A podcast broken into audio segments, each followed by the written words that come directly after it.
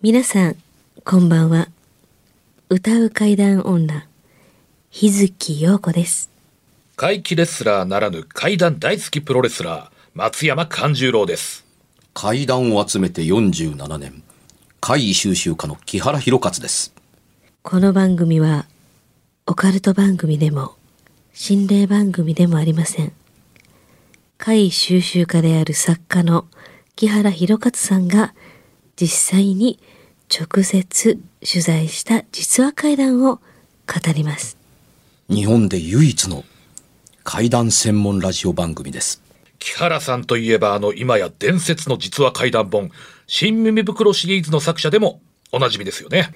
他にも、うずしお怪談やつくも怪談といったヒットシリーズも出版されてますよね。その木原さんによるこの世のものではない話、もののけの話、不可思議な話といった実話怪談を季節に関係なく毎週聞くことができるなんて、怪談マニアにとっては夢のような話ですよね。夢どころか悪夢よりも素晴らしいことですよ。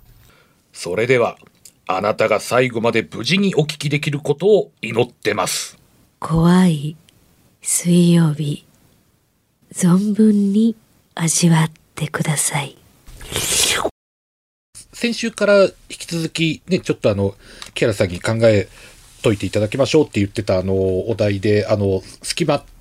ていうやつがはいあったんですけれども、ありましいかがなもんでしょうかね。隙間ね隙間。はい。あのーそれなりに日本固有の考え方やなと思ったりするんですよ。隙間が登場する階段いっぱいあったと思うんですけれども、どれが覚えてるのかっていうと、決定的なことあまり持ってなかったりはするんですが、ほうほうあのー隙間が空いていると、うん。ものを誰かが覗くからだとかという戒めをずっと子供の頃から受けてて、バカにしてたらある日ふっと隙間ちゃんと閉めドアを閉めてなかったというか、扉を閉めてなかったのでふっと見るとその間から人が覗いてるといういうのを見ておゾッとして、ようあの、うんうん。あのやめましたという話割とあるんですよ。隙間人は通り抜けたって。あの、黒いはずなのに白いものがスッと横切ったっていうので、開けたら誰もいなかった。あーうん。で、隙間というものに意味があるのかどうかわからないけれども、隙間が空いてるおかげで、この部屋の中だけが見れればいいのに、隙間というわずかな空間から、よそで起こっていることが見えてしまうというので、怖いという概念が、あの、階段に多く残されているような、あの、気がします。で、あの、ピシッと閉じていると、あのー大げさに言いたくはないですけれども、まるで結界のように私の部屋の成立というのがあったりするけれども、隙間が空いていると、ふんわりと廊下も含めて全部部屋の延長上であるとも言えるし、廊下の延長上に部屋が加わったというだけでもあるように見える。あの、仕切られていないので、閉じられていないのでという点で、あの、いいようには思えないというなん風にか気になったりとかね。うん。やっぱありますよね。で、ただし、これはね、あくまでもそう思う、そういう言い方をするとそういうふうに思えるという、あの、概念論でしかなくて、はい隙間だからこうであるというような、あの、特に大いなる理由があるというわけではないです。なぜならばというと、閉めておかなければならないということのしつけのために作られたものというのが、たくさん学んでいたりするからだ。あたくさんね、あの、語られて、それを学んで覚えているという形だったりするものもあったりするので、その人にとっては隙間が空いてそこから何か見えたりあったりすると、思いやすかったりするし、何かあったらその理由にしやすかったりするから、あのー効力を持っている話のように思えてしまうというところである感じもしないでもないんですよ。ただ体験談の中に隙間というのが出てくるけれども、本当に隙間が理由なのかっていうと、それは見えたからそうなのであって、閉じている向こうではつ常にいつも行われている変なことで、たまたまその常にお廊下の外で起こってるあのおかしなことを隣の部屋で常におあの行われているおかしなことを隙間ということによって知ることができたという考え方もあるといえば、まあ、ありますね。ただ僕らの子供の頃は、空いてると良くないからだとか、泥棒が入ってくるからということ込みのものを、さも怖い話と結びつけているかのようにして、隙間を、ちゃんとドアをし、を、扉を閉めておきやっていう話に、隙間を嫌っているという匂いがプンスカしたっていうことの中で、えー育っていることはありますから、隙間は怖いものだと最初から植え付けられているという気がします。うん。だから、あの、怖いものだと思えば、怖いことが起こると、あの、パッと見て隙間を理由にしやすかったりするという、は言えると思いますよね。本当は別な理由なのかもわからないけれ、えーえーども。で、おおむね隙間の階段というのは、あの、誰かが覗くという形式が非常に多かったり、あの、指を突っ込んで開けようとしてるけれども、なかなか開かない。この指の主は誰なんや、一人暮らしやのに。という系列のものが、たったその隙間で指は入るけれども、どうやらそれ以上動かすことは、こいつには無理らしい。指が入ったのは、あと開ければいいだけなのに、なぜ指は入るのに、あの、扉を開けることはできないのだ、うん。と思いますよね。で指がスッと引っ込むから、え、誰やねんと思って、見えてる時には怖いから、あの、何もできないけれども、指が引っ込んだったんだら、い今のは誰っていうに、どうせトイレには出なければならないので、開けてみたら、たったの今まであった指の主というのがいるはずなのに、どこにもいないということが、あの、あったりはし、あったりする話は、まあ、体験取材としてはあるので、さて、どういうことなんでしょうねというふうに思います。はい。何としても僕はその、そういうことと、あの、階段とか必ずしも因果関係を結んでるかどうかというように語られているものをそうであるかどうかというのは知っておきたいという概念にとらわれてしょうがなかったりします。そうでないと、あの、定番化した約束事ができてしまうからです。ね。だってね、あの、よく言うところですけども、悪魔のように召喚術があるとします。はい。うん例えば、はい。うん。で、あのー隙間があることが、あのーこの世ならざるもののを見るための一つのきっかけであるというのが定番化していて、あのー意味をなしているのでああるならばば、定点カメラを置いて、前の扉の隙間を開けときゃいいじゃないですか。うんうんうんうん。確かに確かで、に。その扉の向こうの、その隙間の間に何か映るか何か覗くんでしょ？でも、そんな撮影の仕方はしてなかったりしますから、はいあのーこの世ならざるものが発動するきっかけではないはずなんですよ。それを信じているんだったらみんなドアに隙間を開けて、あのーその隙間を真ん中に捉えたカメラをみんなこぞって設置するはずです。だから、語られてる割には信じられていないんですよ。たかだか隙間上げたぐらいでは。その空いた隙間の向こうに何かあるだとか、隙間が空いてるがゆえに怖いことが起こるということとは、実はい、あの、書かれてたり知られてる割には信じてはいないというふうに、僕には思えます。そうでなければ、それを階段、えー怖い映像を撮るためのきっかけとして使いますよね。むしろ撮影に使うんだったら閉じられた空間で風が入ってきて物が動くという紛れを少なさせる、少なくするために、むしろちゃんと閉めといた方が、あの、怖いと目視できるものがカメラに捉えられるという形になっているのではないかと見えなくないですよね。うん。ともかく言うほど隙間が怖いこと起こるという、あの、きっかけでは、あのーないような気がします。ただ、気分的に隙間が空いてると体験者にとっては、その隙間から物が見えるのだ、見えたらどうしよう、見えるんじゃないかな、まあ、ちょっと覚悟はしておけというようなもので、たまたま見てしまうという形でどうにかなったか、たまたま隙間が空いたから見えたという、たまたまに出会出会うきっかけに隙間が一つの役目を果たしてくれたぐらいなのではないかなとは思ったりします。階段やってる人間だからということでもあったりするけど、ですが、はい。うるさいんですよ。その、えーオカルトと怪談がごっちゃになってた時代、あるいは、あの、ものの言い方の説明で、ふんわりと繋がってるに見えてはいたりするんですけれども、分けて考えておかなかったりすると、これ、独自の信頼性として稼働するのではないかと思うということを恐れてるんですね。体験談が曇ると言いたいわけです。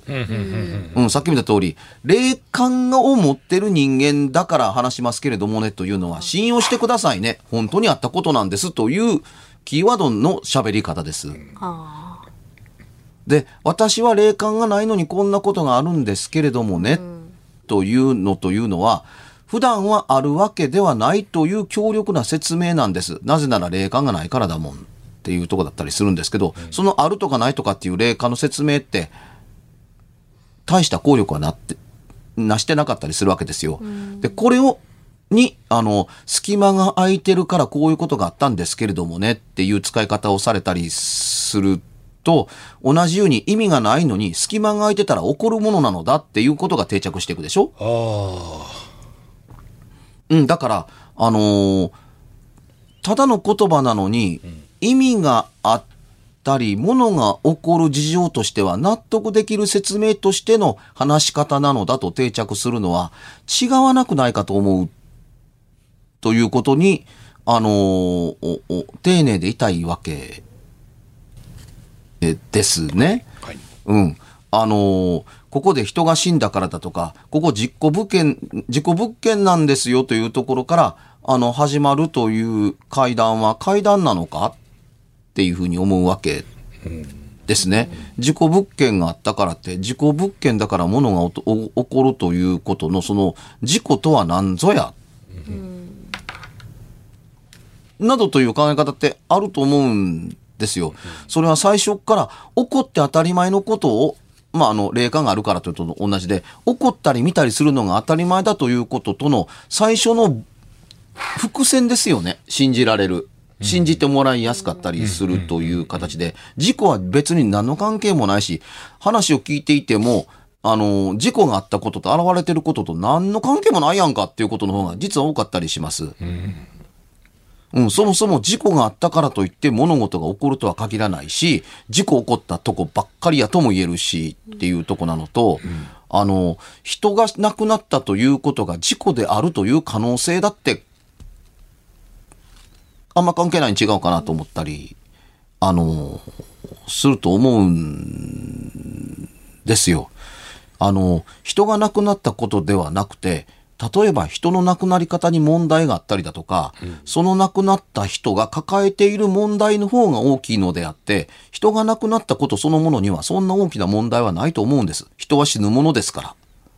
そうです。いつか必ず死にますから。うんはい。しかし、その亡くなった人がどのようなものを考えて死ぬのかということの方が重要だったりすると思うんです、せめて。うん。わ俺な、あの、なんかこう、好き放題わ、いや、若い時やんちゃして好き放題やって、俺だけ楽しくってごめんね、じゃあ先行く、バイバイいう、いう感情で死んでった人間の家や場所というのは事故物件になるかもわからないけど、何にも抱えてないやんかっていう考え方ってね。ありますよね。そうですね。うん。だから、あのー起こったという事象ばっかり捉えたって、事象が何か起こすという保証ってどこも、まあないです。うん。ここでこの魚が取れました。以後そこはそこのその魚が、の、そのサイズの大きな魚が取れる、あの、重要なポイントになってるかって言ったら、いいえ、たまたまです。たまたまそこに糸を垂れて、たまたまそこでその魚のたまたま大物を釣り上げたという事実は変わりませんけども、それだけです。そこで大物釣れるお魚ポイントという決定的な定番の理由は何の成立もしていません。おさ、強いて言うならお魚の事情がなかったんかもな、みたいなぐらいのもんだったりするですよ。うっかりたまたま通りかかったがいかんかったかなっていうもんだったりするのと、たまたまその時間のそのタイミングでたまたまそこに、あの、その餌をつけて釣り糸を垂れた、あの、釣り人が持ってるねっていう世界だったりするのかもわかりませんっていうところだったりするけれども、あのー起こったことの方を尊重してるのであって、起こる前の前提の条件で付けられたデコレーションの方に重くがあるというのを恐れるという考え方は等しくあっていいと思うんですよ。そうでないと、あの、ごっちゃごちゃなものが出来上がってくるっていうので、そんなことなんかどうでもええやんかっていうふうにで 出てきたのが一種のネット会談やったりとか、ネット会談から拾ってきたことやネット会談を読んだりしたことで出来上がった形の考え方の会談を捉えてる人というのが多かったりするっていうふうに。で、その根本が70年代の中岡俊也さんが作ったものを由来として、まるで教科書のように、それが定理であるかのように、セオリーであるかのように振る舞ったことが埋め込まれていることに何の疑問もなく、階段ってこういうもんやんかっていうのがもう随分昔に出来上がってしまってたりするっていうふうに。うん、これそうじゃないんだっていうふうに苦労して1990年の新民袋って作ったんですよ。はい、その時にはその時のの階段ってこんなものが当たり前だろう。なぜ君はそう書かないんだっていう風な、ものすごい戦いの中で完成したんですよ。君、どことも合わないじゃないか。他の人の階段階段とちっとも合わないじゃないか。合わないということは、つまり階段じゃないんだよっていうとこですけど、そうではないんですって言いながらまとめ上げて、で、その新耳袋から、あの、その階段がある程度認められてスタートし始めたっていう延長上があったりするから、あのー、俺、新耳なんか関係ないよいう人間の話聞いてたら、いや、それ新耳が作った概念だと思いますよ。それまで違ったんで、ともあるし、うん、あの、それ、あのー、昔からこういうふうに言われているとかって、いや、昔じゃない。1970年代のこの本から始まってますっていうのもあったりするしっていうとこだったりするので、令和になったら、あのー、僕はより繊細に、あのー、平成、いわゆるネット大前世を迎えて、あるいはあの、ホームページと呼ばれるもので、あのー、たくさん集められた、集積されたものっていうのが、効力を発揮してる、するわけないのに、効力を発揮した階段として定着化することを恐れたりします。何を恐れるかって言ったら、20年後、30年後残らないでしょ、こういうの。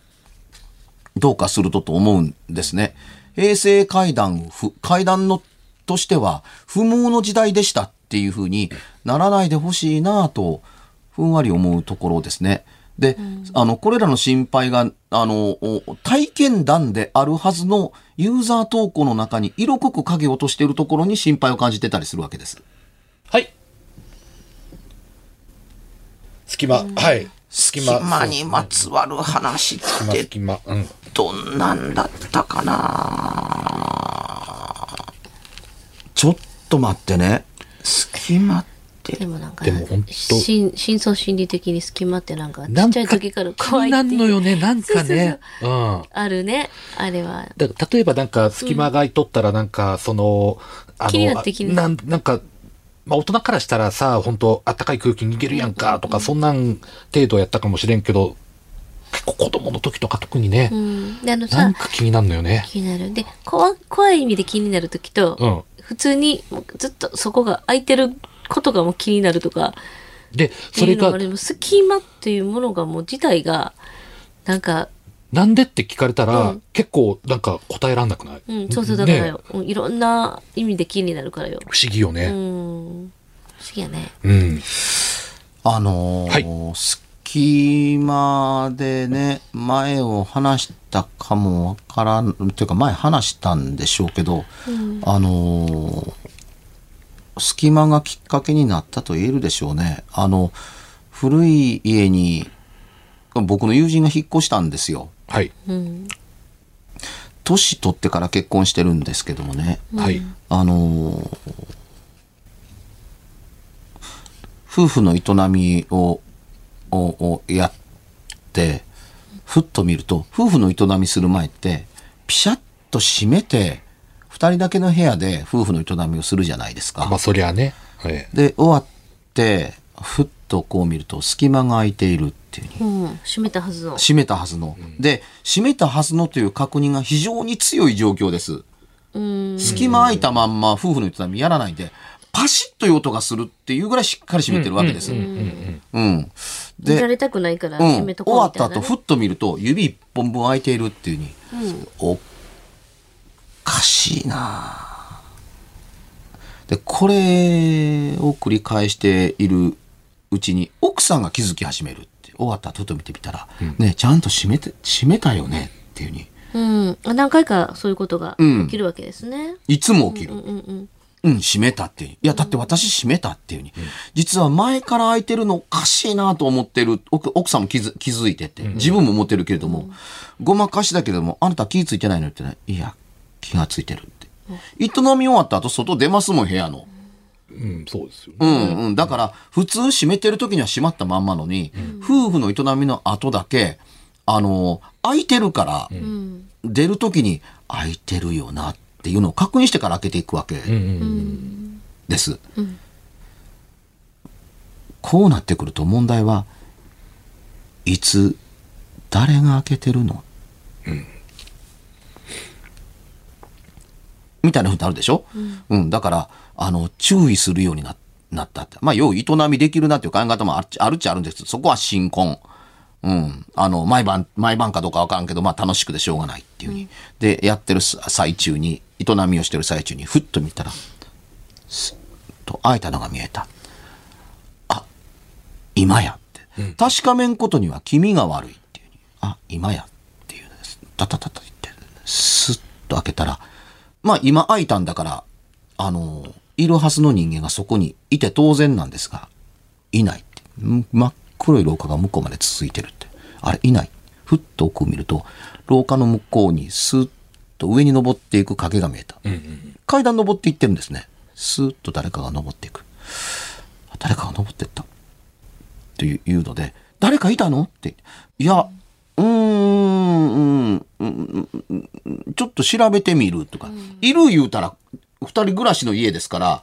あの、二階建ての古民家みたいなとこに住んでるの、ちょっと古いに住んでる。怖がるでしょ、嫁がっていうので。はっきり見たわけでもないしね。そう、確かめに組んで、あちょっと見てくるって言って、廊下出て、玄関の方に行って確かめるのかなと思ったら、途中で階段の方こうやって上覗いてる。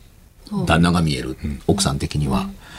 旦那何見てるんやろと思いながら、一方旦那は2階の部屋にスッと入っていくのが見えるって。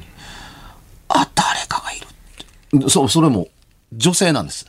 女が見てる。女が夫婦の営みを毎晩見てたんだっていうのがわかる。で、そのまんま後つけてって、あの、階段とと登っていると、奥さんが知らない見て、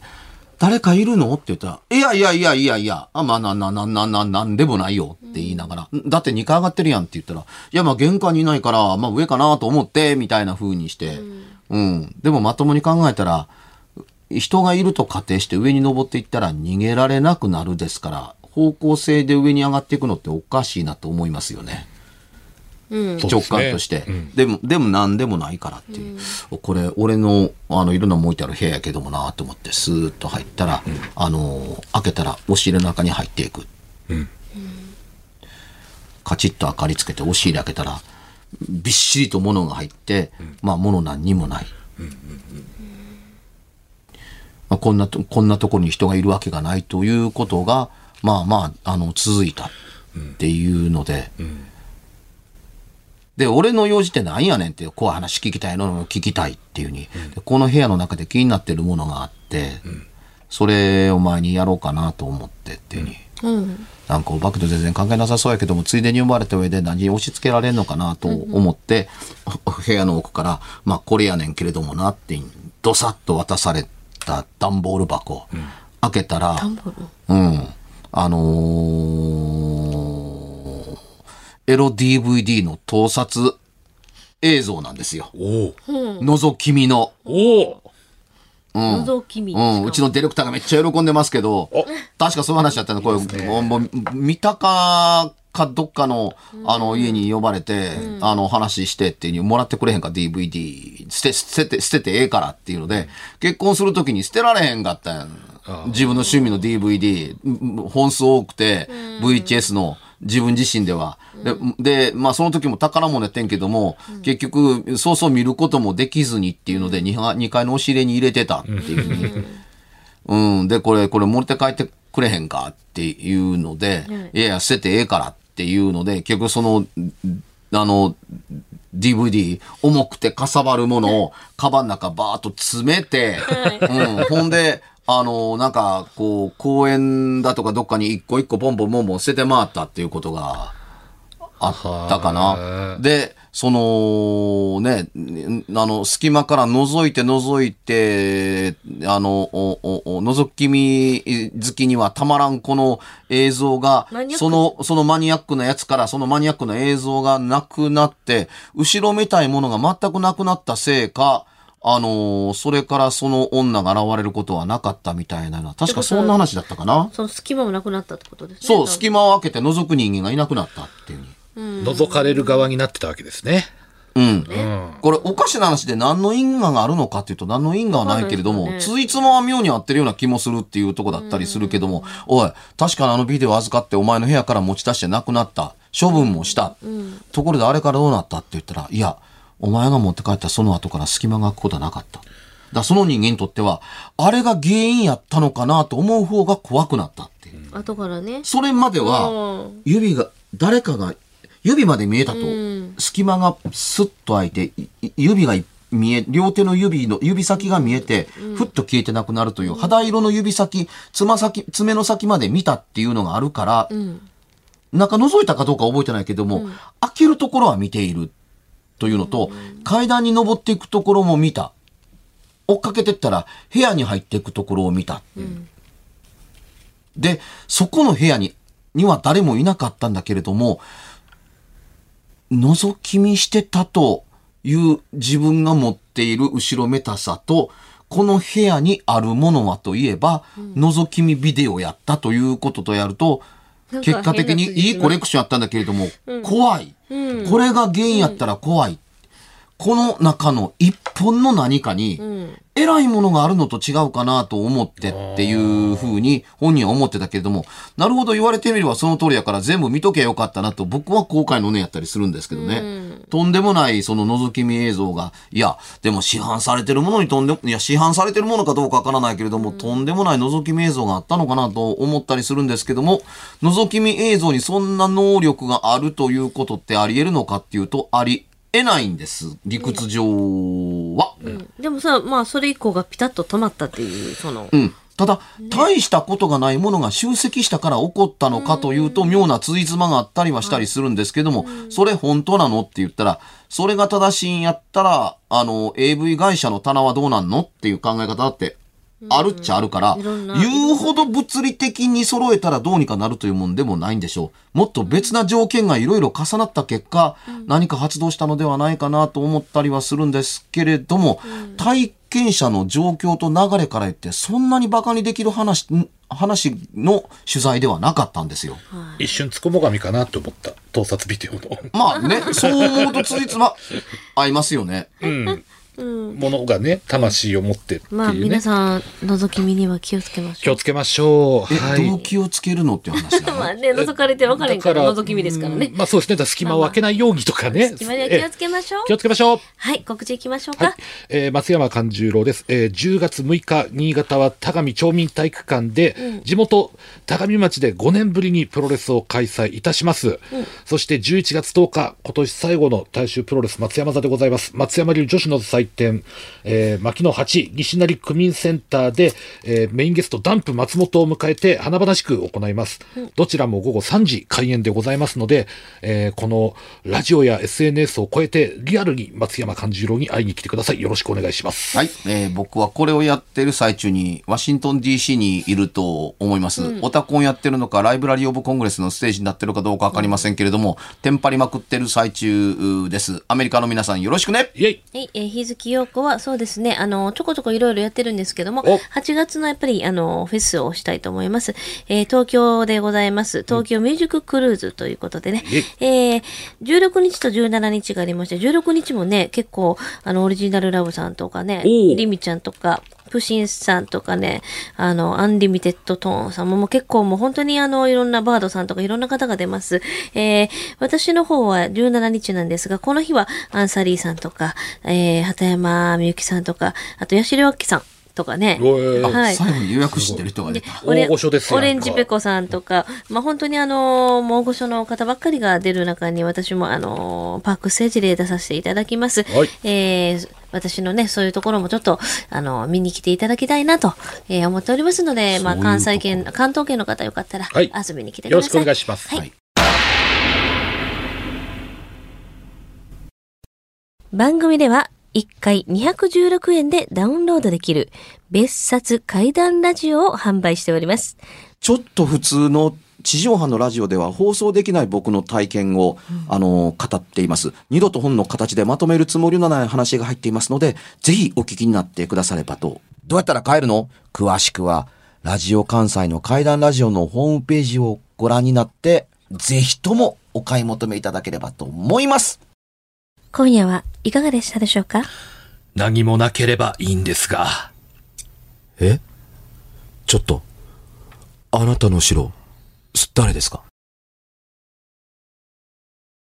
番組ではお便りや感想のほか、あなたが体験した怖い話や、あなたが聞いた身近な人の不思議な体験、また怖い写真や曰く因縁のあるものなどもお待ちしています。メールの宛先は、階段アットマーク jocr.jp k-a-i-d-a-n アットマーク jocr.jp ファックスは078-361-0005 078-361-0005おはがきは郵便番号650-8580ラジオ関西階段ラジオ怖い水曜日まで。ぜひ、本物の怖い話を私に教えてください。お相手は、歌う階段女、日月陽子と、怪談大好きプロレスラー松山勘十郎と、そして階段を集めて47年、木原博一でした。それではまた来週、お耳にかかりましょう。この一週間、あなたが無事でありますように。